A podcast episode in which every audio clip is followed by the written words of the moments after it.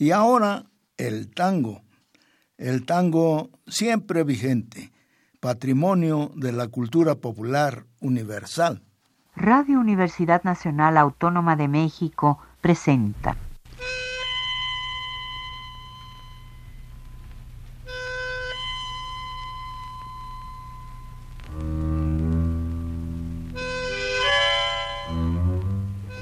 Cien años de tango.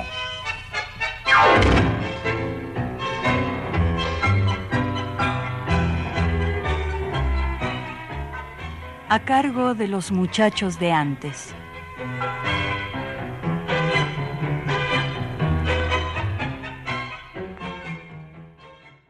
Hace días que estoy muy descontento, porque te veo, negra, tan cabrera, que me negaste acceso a la catrera y hasta al bulín, que pago con mi vento. Decime si me fueron con un cuento, porque me intriga ya sobremanera los arrullos que escucho desde afuera cuando llegar hasta tu puerta intento. La encargada me dijo, es un gavión, es la novela, baten tus hermanas que dicen que tenés televisión. Déjame entrar y oír tu teleteatro para que no me quede con las ganas de taparle la boca a más de cuatro. Escuchamos Duda Horrible, de Nida Coniverti. Ustedes, tangueros, avesados en la jerga lunfardesca, saben que estar cabrero es estar enojado. La catrera es la cama, el vento el dinero. Un bulín es una habitación pobre, humilde, un cuarto modesto. Un gavión es un seductor, un galán. Y batir es hablar, decir. Estimados amigos, con el gusto de siempre los saluda Jesús Martínez Portilla en nuestra tradicional cita con la música nacida a orillas del Río de la Plata, en una emisión más del programa 100 años de tango de la estación del radio de la Universidad Nacional Autónoma de México.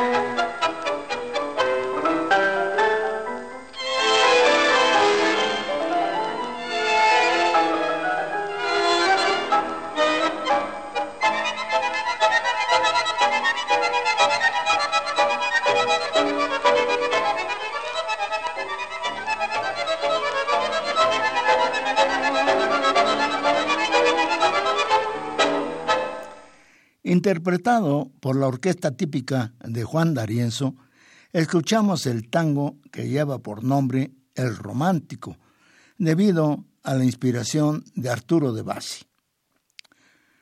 La irrupción a finales de los años 30 del siglo pasado de un nuevo contingente de bailadores de tango en la ciudad de Buenos Aires propició el resurgimiento de los lugares masivos de su práctica con un renovado estilo de, bailarlo, mediante un ritmo más acelerado y con una coreografía menos diestra que la que se practicó 20 años antes.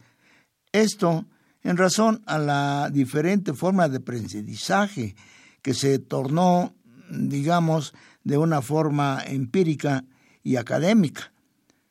A este fenómeno los estudiosos lo han denominado de manera simplista, aunque quizá no muy apropiada, como la resurrección del tango, pero en forma aún menos acertada, que fue debida a la aparición de la orquesta de Juan D'Arienzo. Lo aportado por D'Arienzo fue una variante del sistema de carista que fue adoptado por todas las orquestas posteriores a la canonización que hizo del tango Julio de Caro. Al tango, desde entonces, se le denomina como decareano.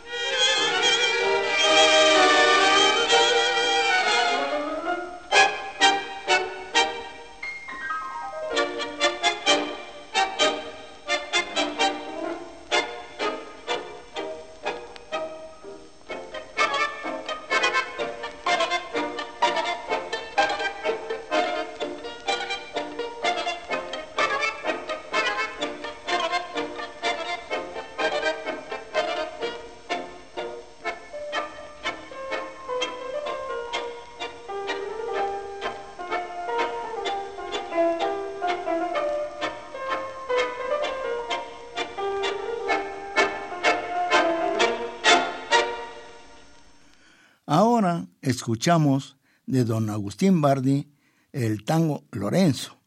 Lo interpretó con su orquesta típica Juan D'Arienzo. D'Arienzo simplifica los elementos de la ejecución.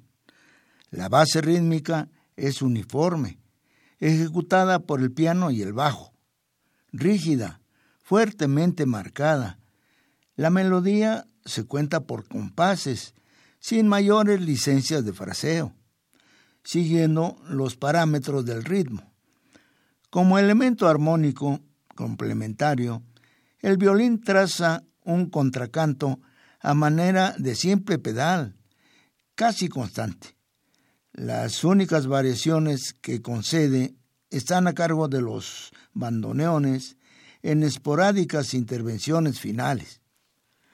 Por otra parte, D'Arienzo recurre a recuperar, entre comillas, por no decir utilizar, las creaciones de los grandes compositores de la Guardia Vieja, Arturo de Bassi, Agustín Bardi, Manuel Arostegui, Miguel Padula, Eduardo El Chón Pereira, Enrique Zambonini, Domingo Santa Cruz, Eduardo Arolas, Juan Maglo y por supuesto Vicente Greco, entre otros.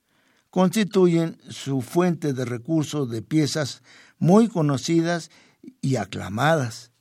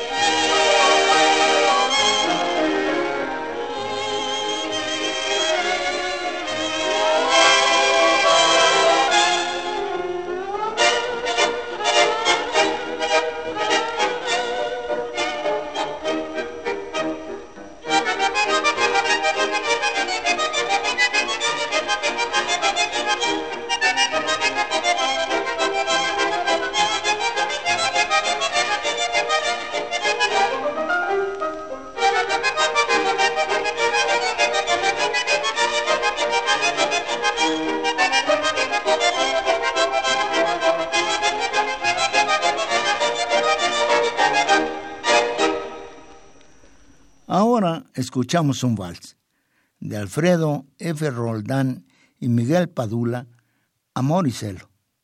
Lo interpretó Juan D'Arienzo con su orquesta típica. Con lo antes mencionado, D'Arienzo propició la recuperación para el tango del público masivo para bailarlo. De ahí que se mencione el término de resurrección del tango. También propició que orquestas que estaban en formación o ya, o ya reconocidas, pero que permanecían en un segundo plano en espera de una oportunidad, quizás por las razones económicas que produjo el decaimiento de los bailes populares masivos, surgieran abiertamente o que pudieran funcionar con desahogo. Como un ejemplo de esto se podría mencionar a la orquesta de Carlos Di y otras varias. Es de mencionarse además que este resurgimiento del tango, entre comillas, propició que también literalmente resurgieran temas que permanecían olvidados, muchos de ellos, con el tiempo, considerados como clásicos, como el africano, de Eduardo Pereira, a quien apodaban el Chón, que vamos a escuchar enseguida, interpretado por la orquesta típica de Juan D'Arienzo.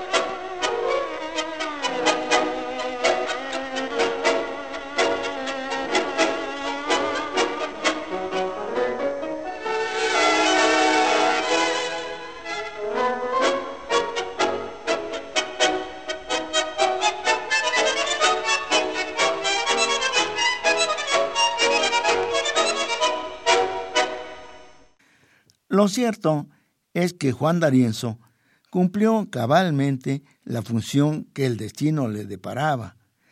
En alguna toma cinematográfica o corto comercial de alguna de las actuaciones de su orquesta, se le ve dirigiendo con movimientos y ademanes exagerados, aspamentosos, diríamos en Lufa.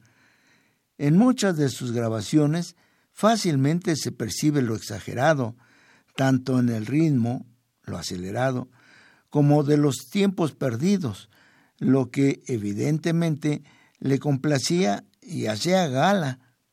Sin embargo, aún actualmente, sus interpretaciones son muy solicitadas por los milongueros y son caballitos de batalla, por lo menos en las milongas de nuestra ciudad.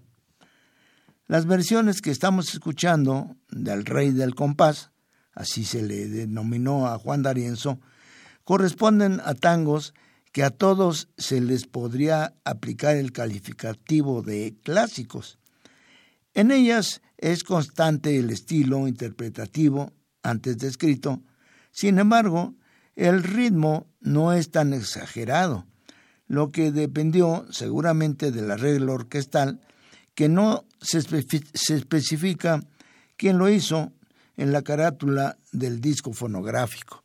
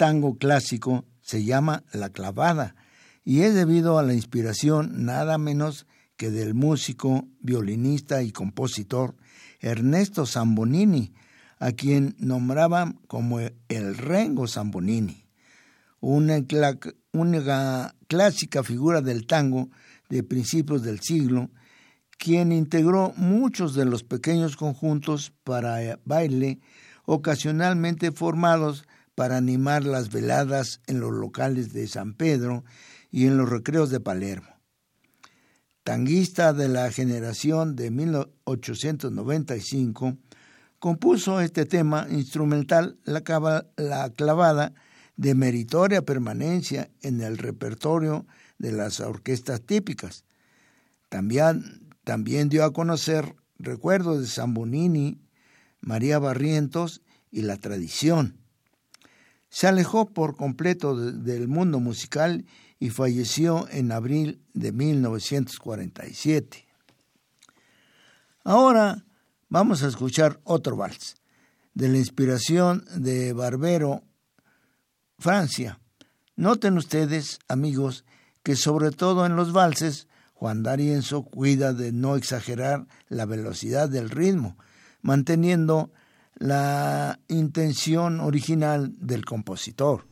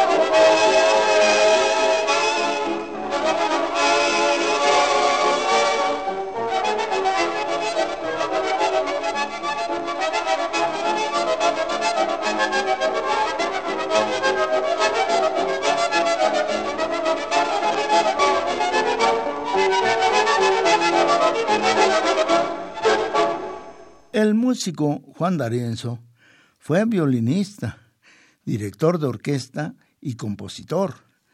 Nació en Buenos Aires el 14 de diciembre de 1900, hijo de inmigrantes italianos. Se inició en los estudios de violín en 1912 en el Conservatorio Mascagni.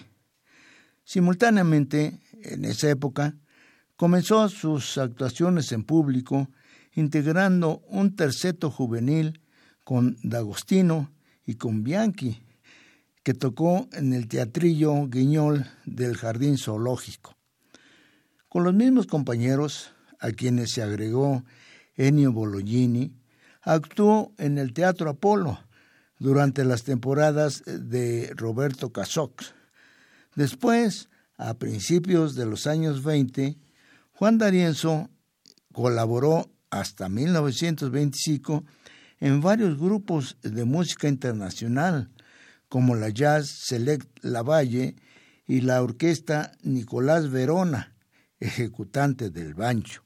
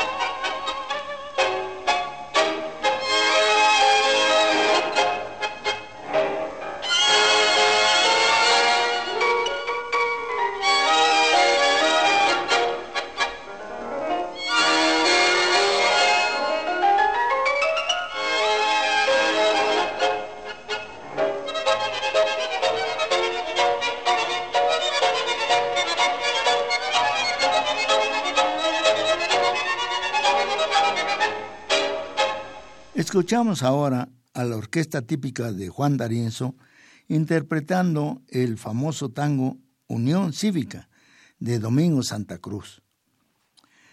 En 1926, D'Arienzo volvió al tango integrándose a la orquesta típica Paramount y desde 1928 formó en el sexteto Los Haces. Al año siguiente dio forma a su primera orquesta con el pianista Juan Carlos Howard y en el bandoneón Francisco Fiorentino, quien ocasionalmente también se desempeñaba como estribillista apoyado por un megáfono. La orquesta, ya en 1929, grabó una serie de versiones para la casa de discos fonográficos Electra. Ese conjunto orquestal desde donde participaron Siria Cortiz como primer bandoneón, Vicente Gorrese al piano, Juan Puglisi bajo y el cantor Carlos Dante, cultivó un estilo lento y melódico que en ninguna forma anticipaba la modalidad acelerada que Darienzo adoptó posteriormente.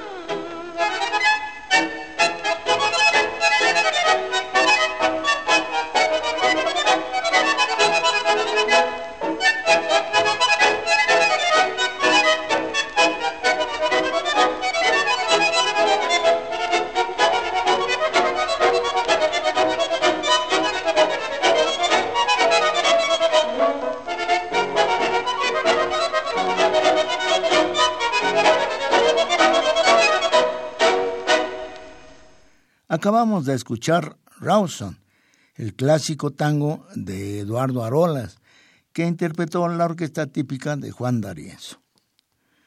Compartiendo el cartel con Luis Vizca, en forma simultánea a lo anterior, D'Arienzo formó la orquesta D'Arienzo Vizca, que actuaba en el cine Río de la Plata, y desde 1934 se presentaron en el cabaret Chantecler. Vizca se retiró del conjunto y la orquesta funcionó ya con el nombre del violinista, en la que se perfiló ya el estilo darienzo, netamente definido con el ingreso de Manos Brujas, el pianista Rodolfo Biaggi.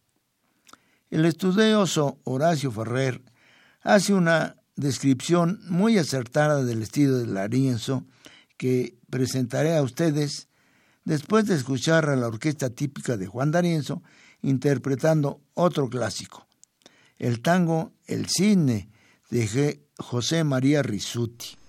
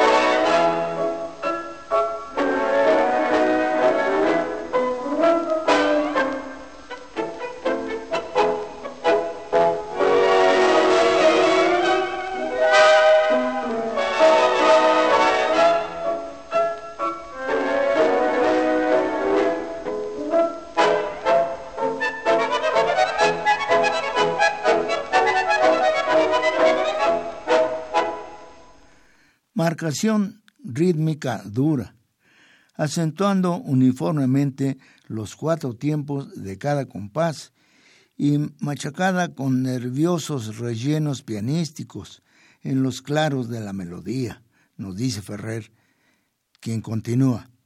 Solos de violín preferentemente ejecutados en la tesitura grave del instrumento y variaciones de bandoneón en riguroso estacato todo en tiempos extremadamente rápidos y sobre la base de un repertorio de composiciones instrumentales generalmente antiguas, valses criollos y páginas cantables del momento, termina diciendo Ferrer. El 2 de julio de 1935 hizo Darienzo sus dos primeras grabaciones de esta etapa, el tango Hotel Victoria y el vals Desde el Alma para la Casa Víctor, en la que realizó toda su producción fonográfica.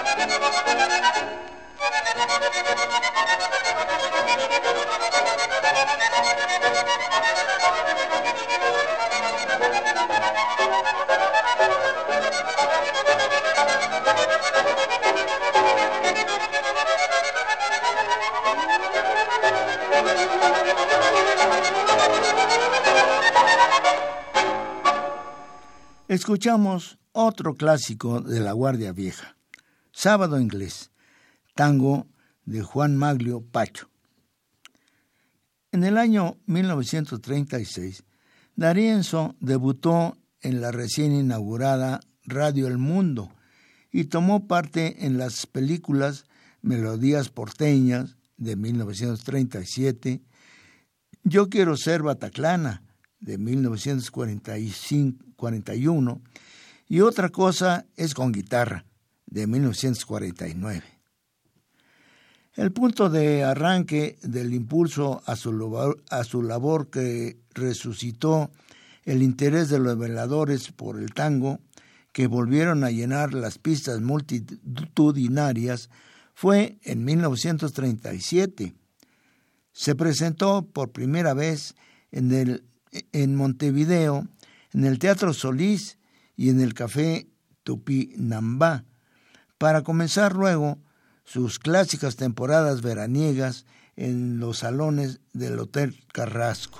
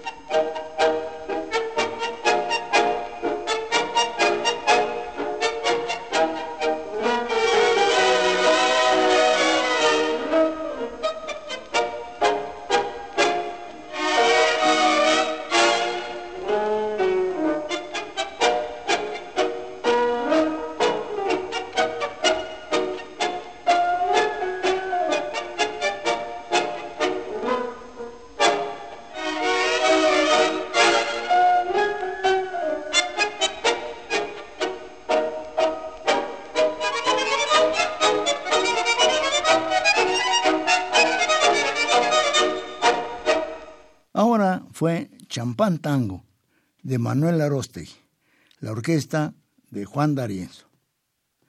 Y otro vals de José Filippetti, Pabellón de las Rosas.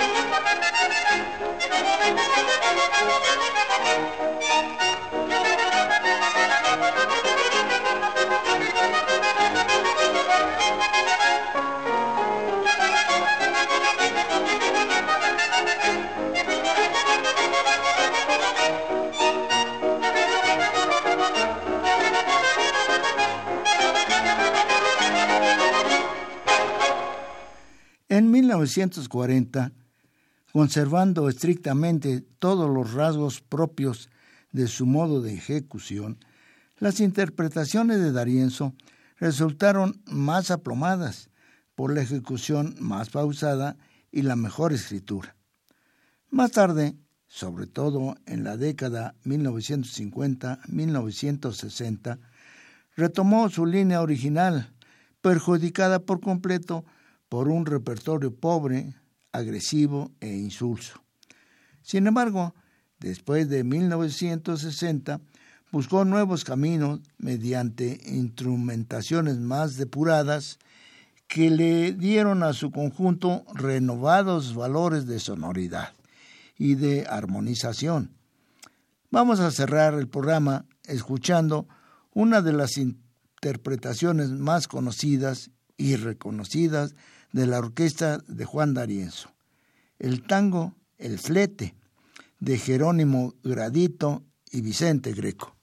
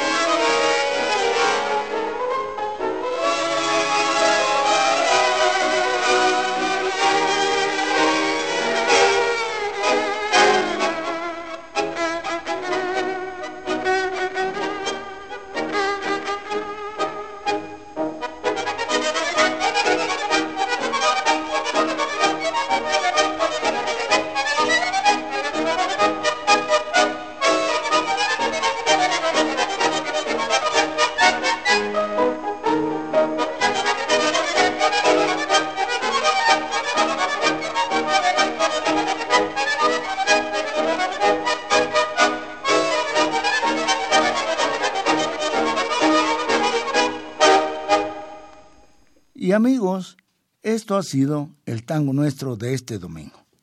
Y como todavía es oportuno, mi deseo es que este 2020 sea para todos ustedes de bienestar, salud y tango.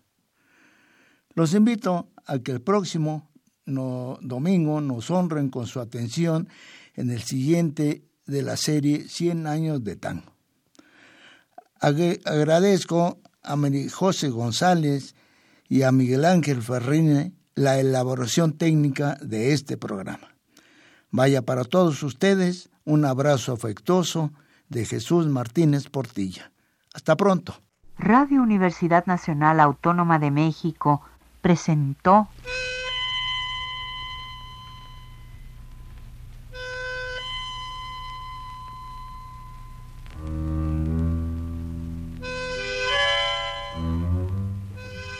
Cien años de tango.